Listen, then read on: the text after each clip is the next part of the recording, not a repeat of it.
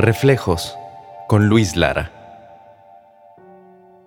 Nuevos mutantes, un gusto, de verdad una alegría estar nuevamente contigo compartiendo estas reflexiones.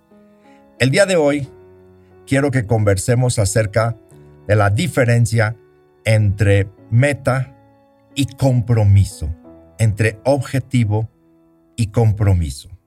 Y la razón de esto es porque desde nuestra perspectiva, la meta en ocasiones se convierte en una exigencia externa. Es decir, es algo con lo que quizá no estemos plenamente comprometidos. Y en cambio el compromiso se da desde la aceptación y desde la mejor versión de las personas. Por lo tanto, cuando hablas de compromiso, una persona estará trabajando en su mejor versión. Y cuando hablas de exigencia, usualmente estás hablando de situaciones que no necesariamente son las que a ti te agradan. Estamos ya por marzo. Eso quiere decir que terminó nuestro primer trimestre. Y te voy a hacer una pregunta. ¿Cuántos años llevas pidiéndole metas diferentes a la misma persona? ¿Esto qué quiere decir? Cada año, cada cambio de ciclo, cada fecha importante, tenemos una nueva meta.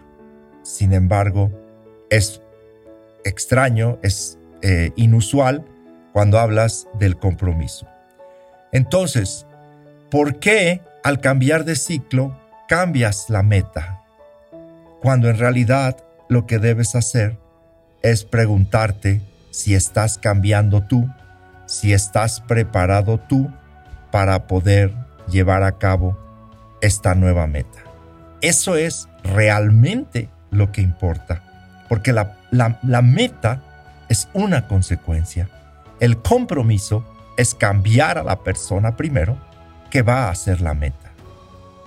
Es increíble, pero pasamos muchísimo tiempo pensando que haciendo las mismas cosas y teniendo nuestra meta en algún lugar, las cosas van a cambiar.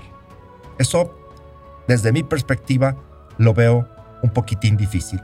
No te vayas, no le muevas, no le muevas porque vas a ver que esto, esto te va a encantar. Estamos haciendo un esfuerzo increíble en Free Soul por llevarte contenido que de verdad te sirva en esos momentos donde tienes el espacio de escuchar y lo quieres hacer pues en presencia en presencia total, ¿no? Te pregunto, ¿cuál es la diferencia entre la motivación y el esfuerzo necesario? Imagínate que estás subiendo una colina y estás motivado para hacerla. Sin embargo, la definición está fuera de ti. Y por otra parte, el componente que se necesita es el esfuerzo necesario para poder lograr esta meta. Entonces, para que verdaderamente tengas un compromiso, tienes que tener la inspiración y tienes que tener la capacidad de sostener esa inspiración. Antes de que le vayas a hacer cualquier otra cosa, quiero que te preguntes eso. ¿Cuánto tiempo me dura la inspiración cuando estoy emprendiendo algo nuevo, por una parte? ¿Y en qué momento pierdo el esfuerzo? Es decir, pierdo el interés, pierdo esa capacidad de dar un extra que dicen los atletas que casi siempre la encuentran en la mente. Casi siempre ocurre que al final la inspiración va disminuyendo, esa motivación externa va disminuyendo. Y entonces, poco a poco, la meta se aleja. Sin embargo, y aquí está la propuesta, el compromiso nunca te va a dejar, el compromiso siempre estará contigo. Por lo tanto, Pregúntate, ¿cuáles son la suma de hábitos diarios que estoy cambiando para ser esa nueva persona que está capacitada para llevar a cabo este compromiso?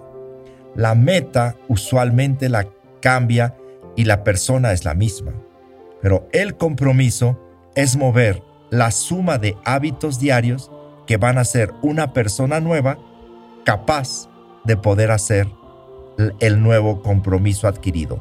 Es decir, el compromiso lo va a realizar una persona nueva.